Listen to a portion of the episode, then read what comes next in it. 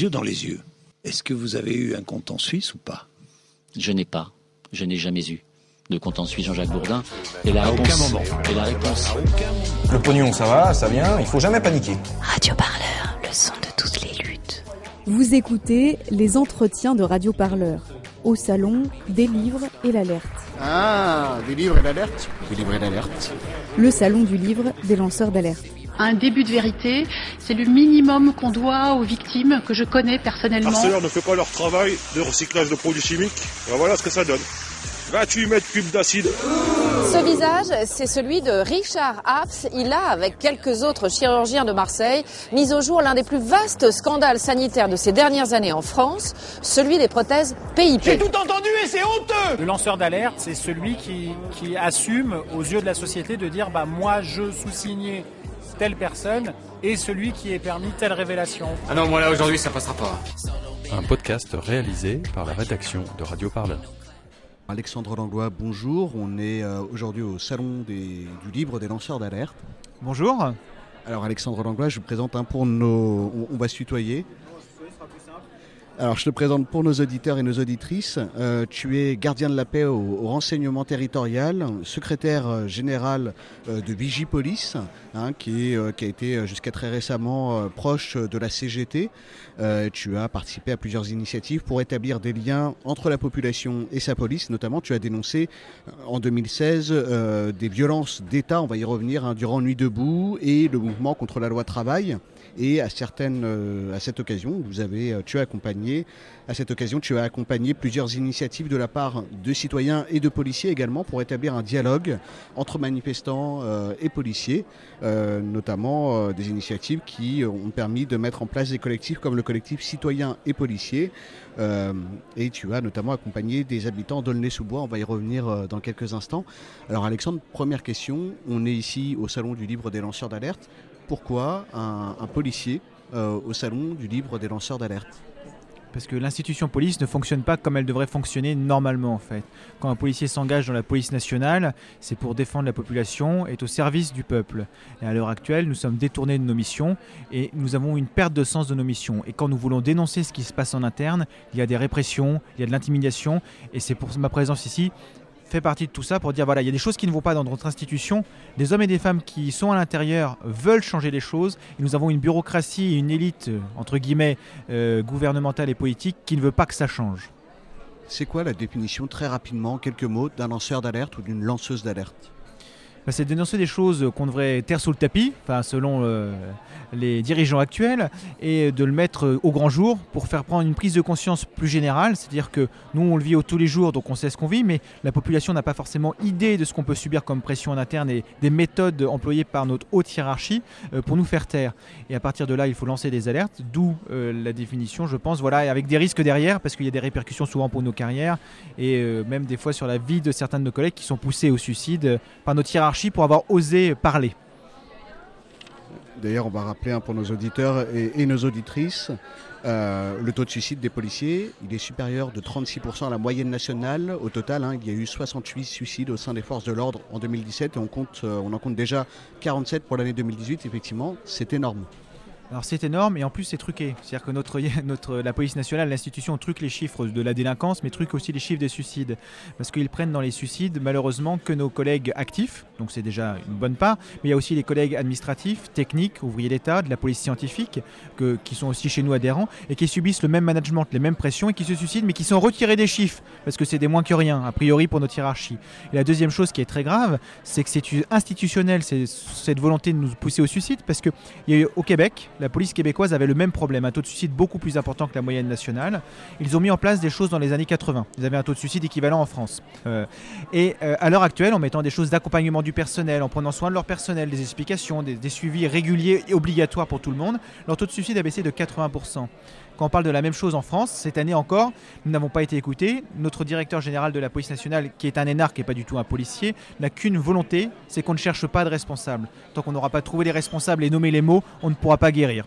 Je vais lire une réaction du, syndicat Sud Intérieur qui réagissait à une tribune écrite par le journaliste Gaspard Dalins, qui est également militant euh, à Bure, euh, qui dénonce une guerre de basse intensité contre toute forme de révolte antinucléaire, zadiste, paysans, écologistes, solidaires avec les migrants. En France, la justice criminalise les militants. Le syndicat Sud Intérieur déclare Le pire, c'est qu'elle est menée aussi contre les contestations internes à la police. C'est quelque chose effectivement qu'on peut voir. On a, pu, le voir avec euh, le mouvement de colère des policiers en 2016, en octobre 2016. Euh, dès qu'une voix émerge, euh, généralement, il y a une enquête qui est menée en interne par l'inspection générale de la police parce que ces agents sont sortis du devoir de réserve. Alors voilà, on peut partager l'analyse de Sud Intérieur.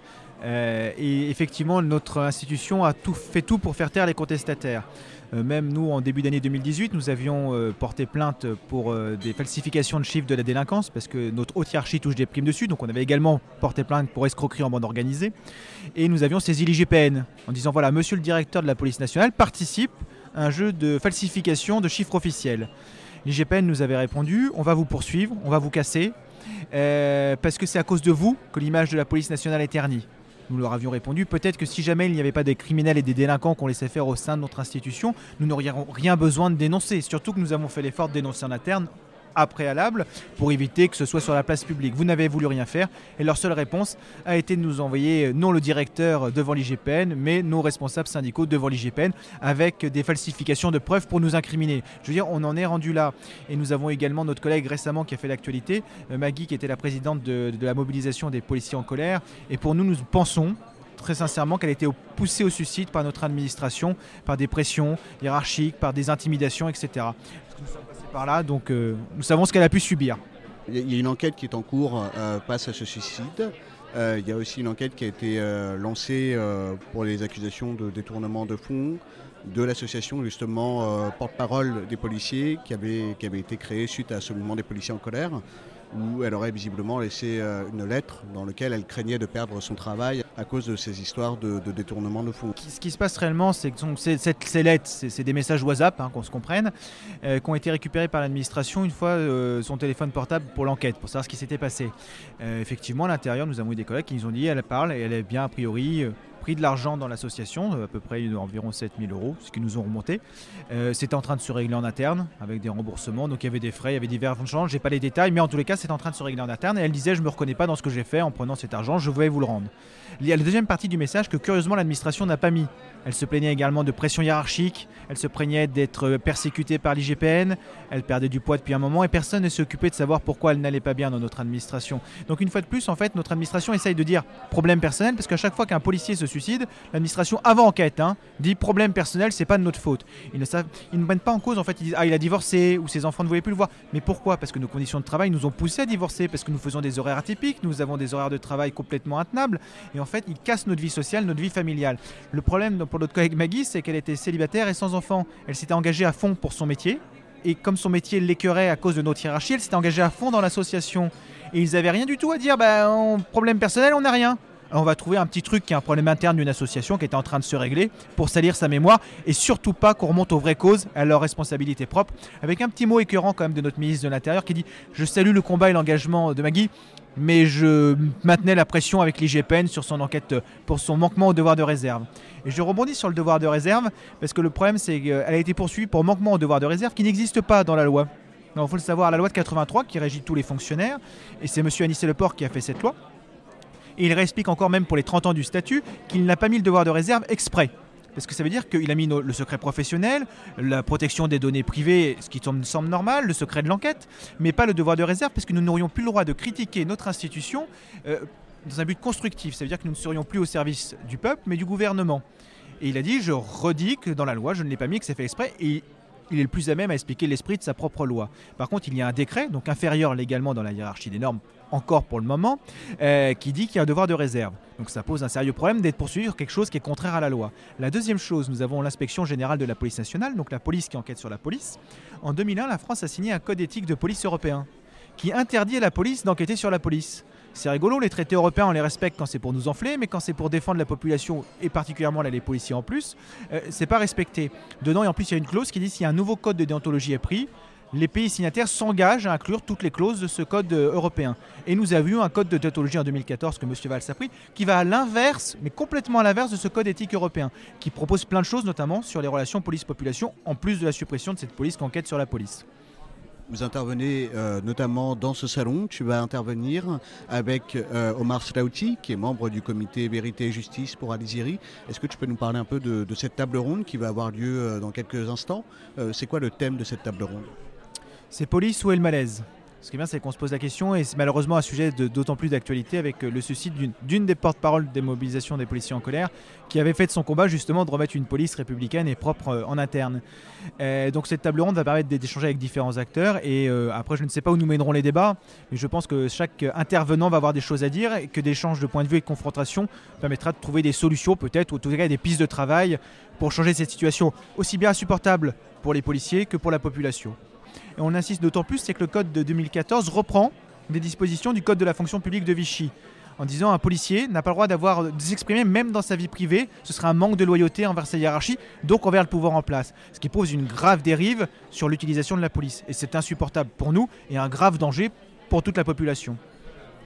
Et on fait tout pour dire que quand on veut dialoguer avec la population, il y avait un youtubeur qui avait fait des petites vidéos, ça m'avait marqué, dans toutes les polices du monde il allait faire des grimaces à côté, il se dansait, il faisait des, petites conneries. Enfin, c'était, quand on regarde, c'était amusant. Toutes les polices du monde, les policiers rentraient dans son jeu, rigolaient. En France, il a fait la même chose sous la Tour Eiffel, il a été embarqué et placé en garde à vue. Ce qui montre un problème parce que les policiers ont tellement peur de leur hiérarchie parce qu'ils ont, ils ont peur qu'on ait un lien avec cette population. Et notre code de déontologie fait tout pour accentuer en disant si vous parlez à la population de vos problèmes, si vous parlez de ce qui se passe, vous osez critiquer votre hiérarchie, on va vous sanctionner.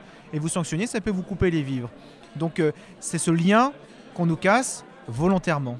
Si euh, jamais on agit en tant que lanceur d'alerte, on va se retrouver euh, confronté à certaines tracasseries, notamment de la part des euh, collègues, pour ne pas avoir respecté un état d'esprit, en cas, voilà, une solidarité entre collègues.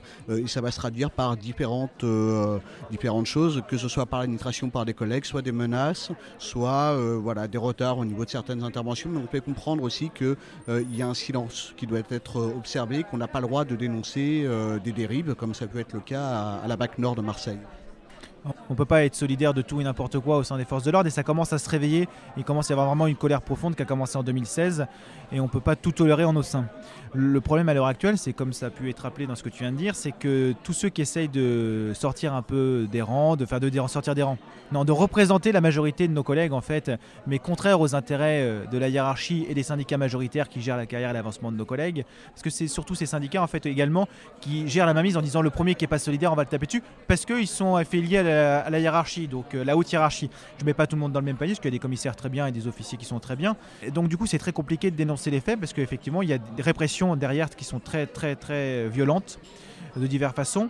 Il y a toujours des petits cadres et des petits chefs intermédiaires qui sont prêts à mettre la pression sur les collègues en disant bah voilà, t'as as osé parler, t'as osé faire ci, donc on va te retarder, on va te. Tes congés, tu vas pas les avoir quand tu voulais. Ah oui, mais j'avais prévu des vacances en famille, bah tu vas les décaler. Ton week-end où t'avais prévu quelque chose, on va te l'annuler, c'est toi qu'on va rappeler. C'est que des petites brimades.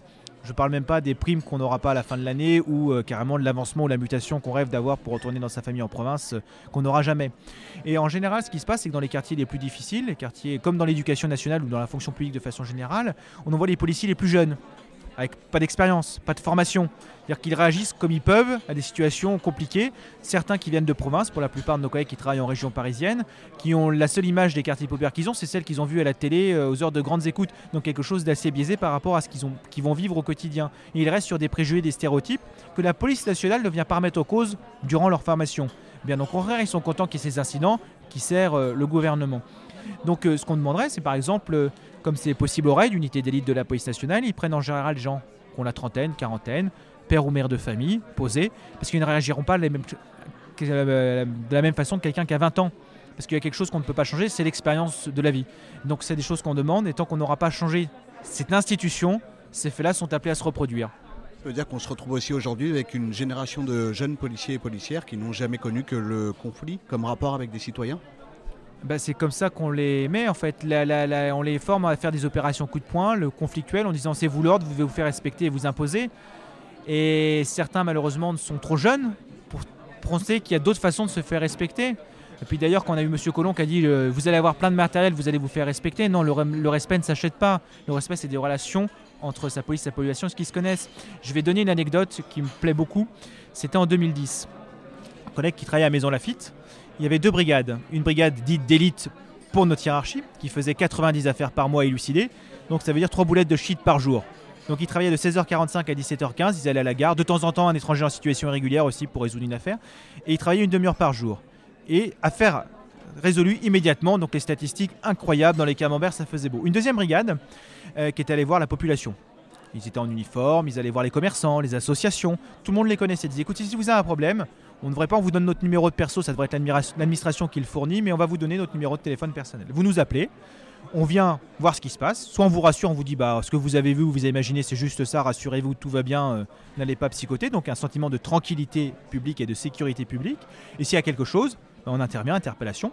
Donc ils faisaient une dizaine d'affaires par mois, dans le sens euh, policier du terme, et de gens vraiment nuisibles pour le quartier, la population, et le reste du temps ils rassuraient les gens.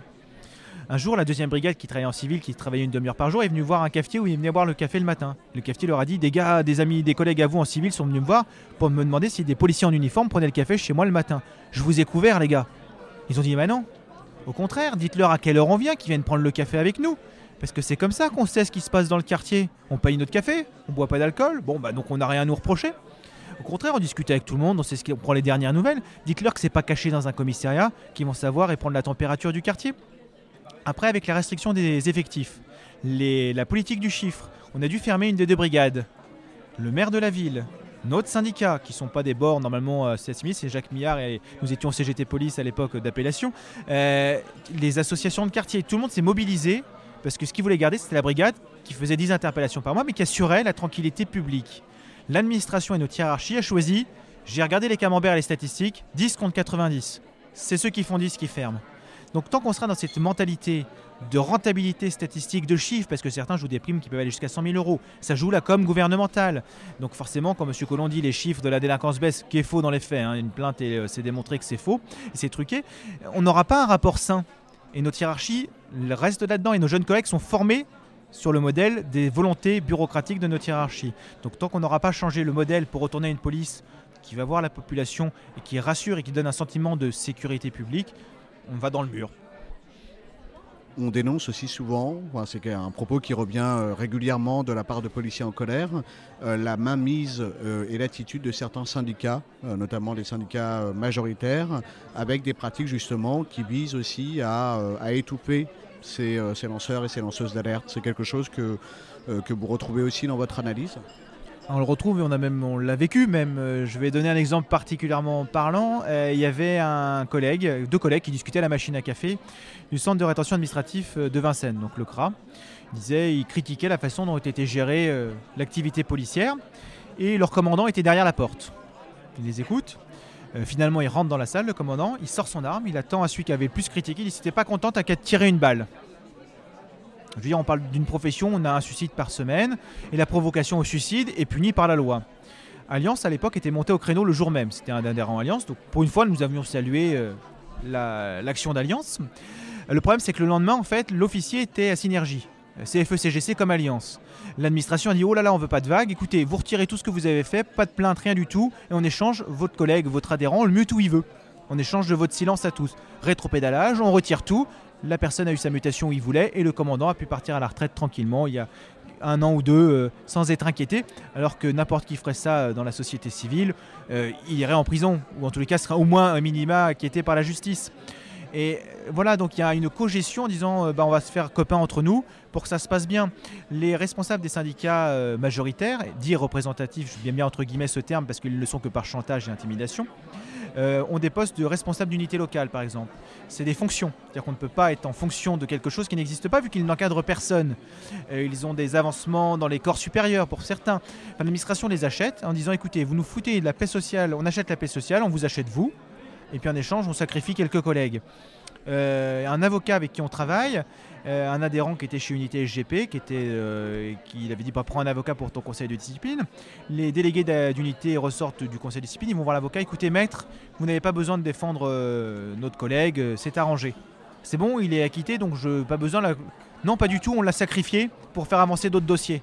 Donc vous pouvez rentrer, nous avec l'administration c'est vu, bah, il passe en perte et profit. Bon, l'avocat finalement a décidé de ne plus travailler avec eux et euh, a défendu notre collègue. Et bien sûr, notre collègue a eu gain de cause parce qu'il n'avait euh, rien fait de répréhensible, en tous les cas, euh, pas à la hauteur que l'administration lui reprochait. Et la dernière chose aussi, c'est qu'il y a une différence aussi en fonction du corps d'appartenance dans lequel nous sommes. un commissaire peut quasiment tout se permettre. Encore récemment, nous avons le commissaire de l'EF, qui était adjoint au renseignement parisien, euh, il avait détourné de l'argent euh, sur la caisse qui devait lutter contre le terrorisme au moment des attentats du Bataclan et euh, du Stade de France, parce qu'il n'arrivait plus à payer les traites de son château en province. Hein, voilà. L'administration s'est surtout pas posé la question de savoir ce manque d'argent, est-ce que ça a pénalisé l'action de la police, qui aurait peut-être pu minimiser les actions des attentats du 13 novembre. Non, ça ils n'ont pas regardé. Et après, comme ils ont dit, il a remboursé, on va juste le déplacer, pas d'autres sanctions. Un de nos collègues qui était adjoint, adjoint technique et cuisinier en CRS a volé 4 steaks périmés l'administration a dit que c'était un sale voleur et qu'il fallait quand même le révoquer. Donc je veux dire, il y a deux poids, deux mesures. Donc au bout d'un moment, je veux dire, en fonction de si on est copain avec l'administration et on va dans son sens, on n'est pas inquiété. Quand on la dérange, on est poursuivi. Donc mettons-nous tous ensemble pour les faire ployer. C'est dans l'intérêt collectif des policiers pour qu'ils retrouvent un sens à notre métier, de la population pour qu'on assure leur sécurité plutôt que la com gouvernementale. Merci beaucoup. Je t'en prie, merci à toi d'avoir pensé à moi. Ah non, moi là aujourd'hui ça passera pas. Un podcast réalisé par la rédaction de Radio Parleur.